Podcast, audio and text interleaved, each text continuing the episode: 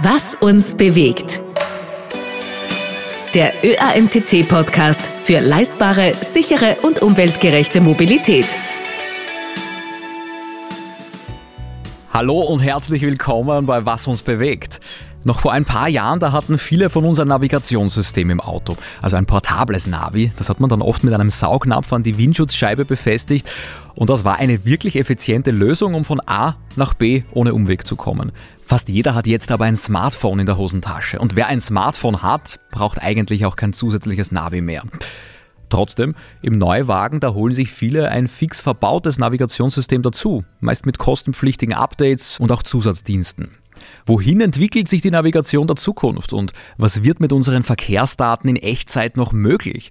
Welche Chancen ergeben sich für Gemeinden und Straßenbetreiber und wie können unsere Straßen vielleicht auch noch sicherer und weiter optimiert werden? Darum geht es in der heutigen Folge. Ich bin Marcel Kilic und unser heutiger Gast kommt aus einem Unternehmen, dessen Name ist schon fast synonym für die gesamte Gattung der klassischen Navigationssysteme an der Windschutzscheibe. Ralf Peter Schäfer ist aus Berlin zugeschaltet. Er ist Leiter Traffic and Travel Information bei TomTom. Hallo und herzlich willkommen, Herr Schäfer. Hallo nach Wien. Fast jeder hat heute jetzt ein Smartphone dabei, also mit Routenplanung, mit Verkehrsinfos in Echtzeit. Man hat das alles so gut wie gratis mit im Auto. Und TomTom war einmal Marktführer für Navigationsgeräte. Nachdem wir hier heute sprechen, heißt das, TomTom hat immer noch Business, das Geschäftsmodell wahrscheinlich angepasst. Also mit welchen Kunden verdienen Sie heute Ihr Geld? Wohin geht da die Reise? Ja, mit dem klassischen portablen Navigationsgerät, was ich schon sagte, an der Windschutzscheibe klebte, sind wir groß geworden in einem rasanten Wachstum 10, äh, 15 Jahre zuvor und äh, haben dort die Grundlage geschaffen für Navigation, zunächst äh, in, in der Hardware des PNDs, portablen Navigationsgerätes, haben aber schnell erkannt, dass man sich nicht auf den Fründen ausruhen kann und haben erkannt, wir müssen auch in andere Sparten investieren haben 2008 von der äh, die Siemens VDO übernommen in Eindhoven und haben uns ganz stark auch in das Thema äh, In-Dash-Navigation, also Einbaugeräte-Navigation äh, befasst, Softwarekompetenz erworben und das dann schrittweise ausgebaut als eine Alternativ- äh, um Navigation auch im, im Business-to-Business-Bereich anzugehen. Man muss dazu sagen, die TomTom, die heute da ist am Start, ist nicht die TomTom, die Leute noch mit dem Namen TomTom verbinden, die vielleicht äh, lange Jahre das PND genutzt haben. Heute ist TomTom eine Business-to-Business-Company und das Thema portable Navigation ist noch ein Teil des Geschäfts, aber nicht mehr strategisch ähm, äh, im, im, am Start. Was wir gemacht haben, wir haben im letzten äh, zehn Jahren die Firma umgebaut und uns spezialisiert auf äh, Navigationsanwendungen und Applikationen aufgrund davon Software, Karte und, und Dienstleistungen, die, wo ich vorstehe, insbesondere mit dem Thema Verkehr und äh, Reisezeitdienste. Mhm. Und nur zum Mitschreiben, wenn Sie von PND sprechen, dann heißt das nämlich an Portable Navigation Device. Device, genau. alles klar. Das sind diese kleinen Wind, äh, mit dem Wind, äh, so, so ein Saugnetz an der Windschutzscheibe, ja. die man so klassischerweise kennt, aber die jungen Leute wahrscheinlich nicht mehr. Also die nutzen ihr Smartphone sowas. heute. Ich hatte sowas. Mein Zugang war damals, äh, ich kaufe mir lieber ein Navigationssystem, weil die 150 Euro waren das damals ziemlich genau. Ähm, die habe ich wahrscheinlich wieder drin, wenn ich oft genug nicht falsch abwiege. Was ist denn das bessere Navigationssystem heute? Eine Navi-App am Smartphone, also zum Beispiel Google Maps, Apple Maps äh, oder eine integrierte Navigationslösung am Cockpit-Bildschirm im Neuwagen? Mhm. Also die, der Vorteil von, von Smartphone-gestützten Navigationslösungen, die ja auch TomTom inzwischen auf Android und ähm, iOS anbietet, mit dem, dem GoNav oder Amigo, äh, der Freund der Navigation. Der Vorteil ist, Sie können schnell Software-Updates äh, bedienen. Kartenupdates können im Hintergrund laufen, gerade bei der Online-Navigation. Das ist ja das große Thema, flexibel zu sein und auf Veränderungen zu reagieren sehr schnell. Da liegt auch der Vorteil der portablen äh, und der Smartphone-gestützten Navigation. Es geht sehr schnell und ich brauche keine langen Zyklen, um ein Stück Software oder Hardware in das Fahrzeug zu verbauen, das Projekt durchzuführen und dann ähm, an den Start zu bringen mit dem ähm, Rollout des Fahrzeuges aus der Fabrik. Mhm. Ja. Das heißt, Thema Latenz ist erstmal ein großer Vorteil äh, für die, äh, für die Smartphone-Navigation, wobei sich das in den letzten Jahren grundlegend ändert, weil natürlich auch die Automobilindustrie gelernt hat, ihre Einbausysteme so anzupassen, dass sie Online-Fähigkeiten haben, dass sie echtzeitfähige Updates anbieten für die Karte, aber auch für die Software. Und äh, damit versucht man diesen Lückenstoß zu bekommen, aber auch neue Sachen anzugehen, wo das Smartphone keinen Zugang hat. Da geht es vor allem um Integration von Kameras in den Fahrzeugen, von Daten aus dem sogenannten CAN-Bus. Das ist ein System, wo halt alle möglichen Sensoren, die im Fahrzeug verbaut sind, auch Daten liefern können, um darauf zum Beispiel Zusatzdienstleistungen für die Navigation anzubieten. Beispiel wäre, ich, äh, wir haben Projekte gemacht, da haben wir das Signal aus, der, aus dem Regensensor ausgelesen oder Kameradaten, um Schilder zu erkennen. Und damit kann man natürlich sehr wertvolle Zusatzinformationen äh, anbieten äh, in der Navigation, die halt das Smartphone so a priori nicht bietet. Hm. Also die Zusatzdienste sind der Key, die bringen den meisten Mehrwert, auch Umsatz. Also Verkehrsmeldungen haben Sie erwähnt, Stauumfahrungen, äh, Routenplanungen, vielleicht auch inklusive Ladestops für E-Autos. Was ist mhm. da noch in der Pipeline? Was kommt da noch auf uns zu? Welche Sensoren können wir noch anzapfen? Also was äh, viele Leute gar nicht wissen. TomTom ist äh, in den letzten Jahren und ist einem ganz großen Transformationsprozess. Ein Thema ist die Elektrifizierung der Fahrzeuge, Stichwort EV.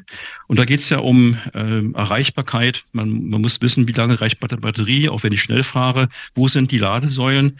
Wie lange muss ich vielleicht warten? Ist es Schnelllader oder auch ein langsamer Lader? Was ist mein Zeitbudget, das ich einplanen muss für den ganzen Ladeprozess? Das ist ein Riesenthema die wir mit den OEMs äh, gerade arbeiten an neuen Lösungen und die auch äh, kurzfristig ausrollen und schon ausgerollt haben. Das andere ganz spannende Thema ist das Thema äh, autonomes Fahren oder ähm, ADAS-Systeme, die äh, die Unterstützung des Fahrens äh, ergeben und dabei den Fahrer äh, unterstützen beim Spurhalten, beim Überholvorgängen oder beim äh, fahren wie Autopilot für bestimmte Streckenabschnitte, wo halt das Fahrzeug schon heute die Kontrolle übernimmt und der Fahrer sich zurücklehnen kann. Und das sind natürlich sehr spannende Themen, die auch unterstützt werden müssen mit Software, mit, mit Diensten, um das natürlich komfortabel zu machen, ökonomisch, aber auch sicher. E-Autos äh, werden auf unseren Straßen immer mehr.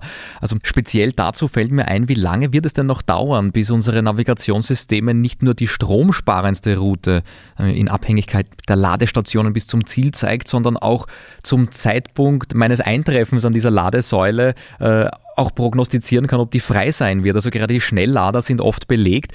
Wäre das vielleicht auch eine, ein weiterer Schritt, eine Evolution, die wir noch hinlegen können, um dann auch eine Ladesäule gleich zu reservieren? Schließlich weiß die Ladesäule mit meinem mhm. Navigationssystem ja ganz genau, wann ich da sein werde. Also diese sogenannten Dienste für Elektrofahrzeuge, ein Dienst, der ist auch in meinem Portfolio, in meinem Produktbereich.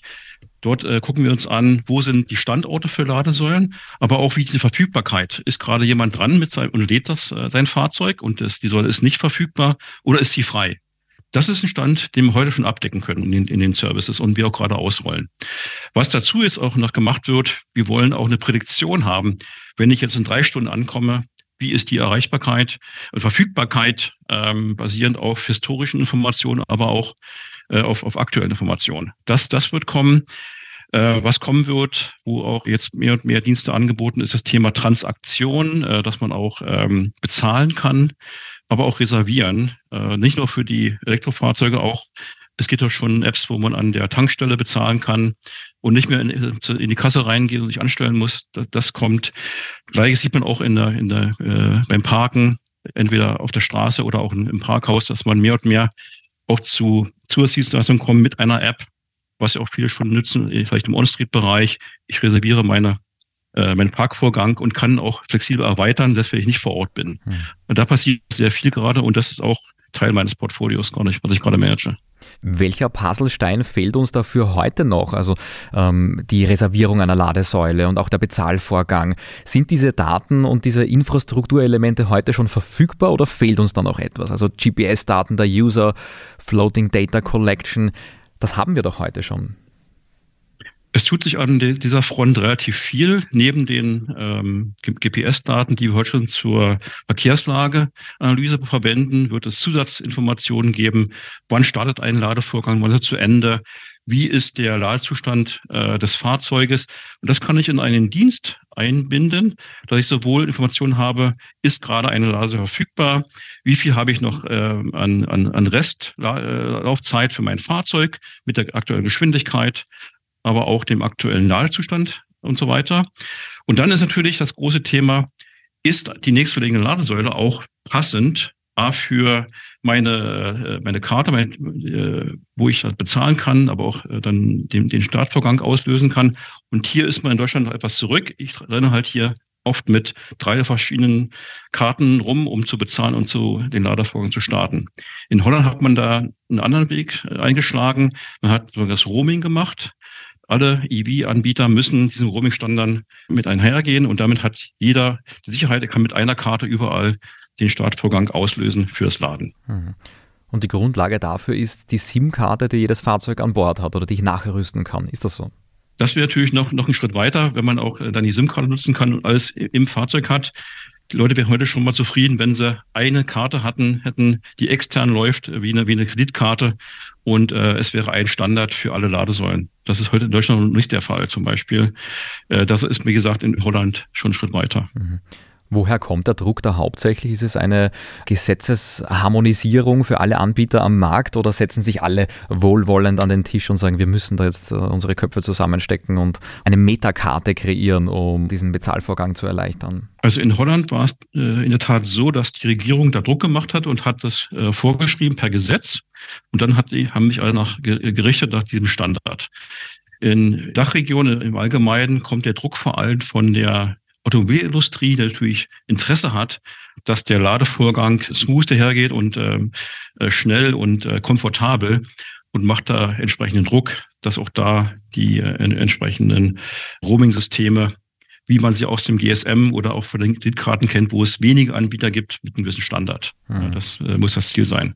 Und im Idealfall, dass man eben alles in der Integration hat im Fahrzeug mit der SIM-Karte, die dort verbaut ist und aus der Navigationsapplikation heraus alles bedienen kann, sei es reservieren, äh, bezahlen von äh, Elektrodienstleistungen wie das Laden oder Tankstellenbesuch und so weiter für andere Fahrzeuge im klassischen Sinne. Mit der Digitalisierung ist ja der Begriff gläserner Mensch gekommen. Wenn wir jetzt über SIM-Karten in Fahrzeugen sprechen und diese ständige GPS-Tracking, ähm, können wir dann nicht schon vom gläsernen Autofahrer oder der gläsernen Autofahrerin sprechen? Der Punkt ist, äh, dass man in der Tat dort gewisse Regeln schafft und TomTom hat sich selbst auferlegt, dass wir prinzipiell alle Daten anonymisiert speichern. Es gibt keine Verbindung zu irgendwelchen äh, Personen oder, oder Fahrzeug. Das sind Daten, die sind anonymisiert und wir verwenden die halt aggregiert für bestimmte Dienstleistungen. Und äh, ein Stau ist halt von uns unabhängig äh, berechnet von einer bestimmten Person oder einem bestimmten Fahrzeug. Und das ist wichtig. Da haben wir uns selbst sehr starke Regeln auferlegt und lassen die auch zertifizieren. Hm. Ist es auch möglich, dass diese, diese Daten, also Handydaten, Navigationssysteme äh, anonymisiert äh, von der Stadt- und Straßenverwaltung genutzt werden, um jetzt auch intermodale Empfehlungen und Entscheidungen treffen zu können? Also ähm, Vorhersagen, Verbesserungen quer über alle Verkehrsmittel hinweg. Radfahrer, Fußgänger, die haben ja alle Smartphones dabei. Mhm. Also das ist ein, ein ganz spannendes Thema. In allen Städten weltweit ist das große Thema Transformation und Multimodalität. Ähm, ganz klarer Trend. Es geht halt um die Klimaschutzziele, um CO2-Reduktion, aber auch äh, um den bestehenden Raum der Straße oder der Leute, die bewegen können, besser verteilt und gerechter verteilt. Und ähm, dafür sind natürlich diese multimodalen Dienstleistungen ähm, wichtig. Und hier passiert gerade jede Menge an, an Veränderungen. Es gibt mehr und mehr Apps, die auch die multimodalen Routen ausrechnen können. Und äh, was wichtig ist, dass man auch diesen Prozess der, wir sagen es so, Modal Split, also wie viele Leute sind auf dem Auto unterwegs, wie viel im Fahrrad, als Fußgänger oder im ÖPNV, dass man das aktiv managt mit solchen Apps, die auch mehr und mehr angeboten werden äh, aus, aus der Industrie, aber auch von Startups, die genau diesen Prozess vorantreiben wollen. Wir haben auch seit ein paar Jahren ein Produktportfolio in meinem Bereich am Start, wo wir genau Behörden für diese Transformationsprozess auch diagnostisch und, äh, unterstützen. Das sind ähm, äh, solche Produkte wie Verkehrsnachfrage, äh, Analyse aus diesen äh, GPS-Daten oder Trips, die wir generieren. Kann man auch Empfehlungen für die Behörden geben, wie stark ist die Belastung, die Nachfrage zwischen den verschiedenen Stadtteilen äh, zur bestimmten Tageszeit und daraus vielleicht wieder Ableitungstreffen, mache ich jetzt Veränderungen auf der Infrastruktur oder wo muss ich vielleicht den öffentlichen Nahverkehr oder die Fahrradfahrer besser bedienen, um genau diese Verlagerung von der Straße auf andere Verkehrsträger zu unterstützen, aber auch attraktiv zu machen, äh, komfortabel, aber auch preiswert. Mhm. Ähm, manche Verkehrsinfos lassen sich äh, relativ schwer im Navigationssystem abbilden, jetzt egal ob stationär oder via App. Sehr spontane Maßnahmen zum Beispiel, wenn Autobahnausfahrten für den Transitverkehr gesperrt werden, an Reisewochenenden in Österreich zum Beispiel, oder auch Umweltzonen. Ähm, Hörer, die öfters in Italien unterwegs sind, ähm, kennen auch die limitierten Zonen, wo nur Anrainer fahren dürfen. Wie kann man diese komplexeren Infos abbilden? Also das ist heute schon möglich und wir, wir machen das auch. Ähm, Beispiel Österreich äh, werden bestimmte Autobahnfahrer nur für lokale äh, Fahrer halt be äh, bedient. Wer sich darin nicht hält, muss halt mit einer Strafe rechnen. Und das machen wir halt äh, kenntlich als Teil des Verkehrswarndienstes, um da eine Warnung auszusprechen, nur für lokale Fahrer, um das auch zu äh, darzulegen in der Navigation. Das, das wird passiert heute schon bei uns. Mhm. Passiert das vollautomatisch oder äh, sitzt da jemand an einem Computer und, und gibt das händisch ein? Also es gibt äh, verschiedene Wege. Optimal ist es, dass die Behörden halt in einem Standard, den es ja gibt, äh, Datex 2 ist einer zum Beispiel, die Daten zur Verfügung stellt und dann können die äh, Navigationshersteller das integrieren als Teil des, der Verkehrsinfo. Das ist heute ein ganz normaler Prozess. Wir arbeiten weltweit mit über 100 Zulieferern zusammen, viele Behörden, Verkehrsmanagement-Organisationen, die das genau solche Daten aufbereiten in Standards und die werden eigentlich automatisch integriert. Das ist ein Weg. Der zweite Weg ist, das geht auch vollautomatisch aufgrund der Daten. Gerade bei Sperrungen kann man das sehr schön auch automatisieren, indem man halt sich anschaut, wie sind die Flüsse, die Verkehrsflüsse, die wir auch selber messen, anhand unserer eigenen Fahrzeugcommunity. Und wenn es Veränderungen gibt, kann halt zum Beispiel sein, dass da eben eine Sperrung ist. Und das kann man automatisieren und dann auch äh, als Teil des Dienstes mit anbieten, ohne dass da jemand es eingreifen muss. Es gibt natürlich Sonderfälle, die sind sehr schwer äh, vorherzusagen oder sind halt sehr zeitkritisch. Äh, Stichwort ähm, äh, Fluten oder äh, Sturmwarnung, wo es einen großen Verkehrsimpact gibt oder Schnee, äh, äh dass man eben dann die Sachen kombiniert aus der Wetterinformation, aber auch ähm, mit, ähm, äh, mit äh, Kalenderinformationen auf, äh, auf bestimmten regulären Sachen, die dann auch ein Moderationsteam überwachen kann. Also es ist ähm, auch zum Teil nicht ganz zu vermeiden. Auch hier haben wir ein Team, das auch dann redaktionell tätig ist in Einzelfällen. Aber der, der Scro ist automatisiert heute. Das ist der große Vorteil. Eine Sache, die ich mich selbst schon oft gefragt habe, wo kommen denn eigentlich die Karten her? Früher war das so, dass irgendwann mal der äh, Straßenatlas nicht mehr aktuell war. Aber haben jetzt alle Apps und alle Navigationssysteme die gleichen Kartenmaterialien oder gibt es da unterschiedliche Anbieter? Es gibt in der Tat äh, verschiedene Anbieter, zum Teil auch eine Open Community, heißt äh, OSM, Open Source äh, Modell für die Kartenproduktion, auch inzwischen sehr stark gewachsen, da auch viele große Tech-Firmen in den letzten Jahren erkannt haben, dass mit der Community man auch die, den Aufwand für die Basiskartenattribute wie das Straßennetz, wichtige Abbiegebeziehungen, äh, äh Geschwindigkeiten und Points of Interest äh, über die Community sehr gut bereitgestellt werden können. TomTom hat ähm, auch letztes Jahr eine grundlegende Entscheidung getroffen, dass man die sogenannte Basiskarte im Rahmen eines Konsortiums äh, besser äh, bedient und damit die Investitionen äh, auch teilt. Das äh, heißt, äh, das ist ein Konsortium, heißt Overture, ist eine äh, Gründung von Meta, Microsoft, Amazon und TomTom mit dem Ziel, die beste Basiskarte als Open Source Modell bereitzustellen. Und ein Input ist zum Beispiel OSM, ist eine, eine, eine, eine Input, eine, eine Quelle äh, für diese Karte, aber auch man nimmt zunehmend auch andere Sensoren und andere Daten, die die Firmen selber beisteuern, um eine beste Karte zu produzieren, die als Open Source bereitgestellt wird. Und dann gibt es eine zweite Geschichte. Da oben drauf braucht man natürlich eine Zusatzversorgung. Man hat verschiedene Themen. Es gibt einen Baustein für, für Logistik, fürs Flottenmanagement. Und eine Baustelle ist das große Thema ähm, Driver-Assistenzsysteme und autonomes Fahren, wo ich natürlich noch Zusatzinformationen mit hohem Detailgrad oben drauf packe, was dann die äh, bestimmte Firmen, die aktiv sind, wie TomTom, selber bedienen und damit ein Geschäftsmodell haben, um auf äh, Grundlage der Basiskarte, die frei ist, sogenannte Value-Add-Services oben drauf zu legen, wo man mit Geld verdienen kann. Ja, und das ist ein Riesenthema, die Automobilhersteller zu unterstützen. Wie kann ich das Thema äh, sicheres Fahren, autonom und mit solchen Karten auch verbessern? Mhm. Wohin soll die Reise in Zukunft noch gehen? Wie wird sich Ihr Geschäftsmodell entwickeln oder das Geschäftsmodell der Navis in Summe? In Richtung Streckenoptimierung, vielleicht nach Verbrauch, äh, schnellere Routen äh, als, als Premium-Info, als, als ähm, erweiterter Baustein, den ich als Abo vielleicht abschließen kann. Wohin geht die Reise dann? Ja, also ich glaube weniger an solche Dienste äh, bezahlen für die Überholspur. Das glaube ich eher nicht.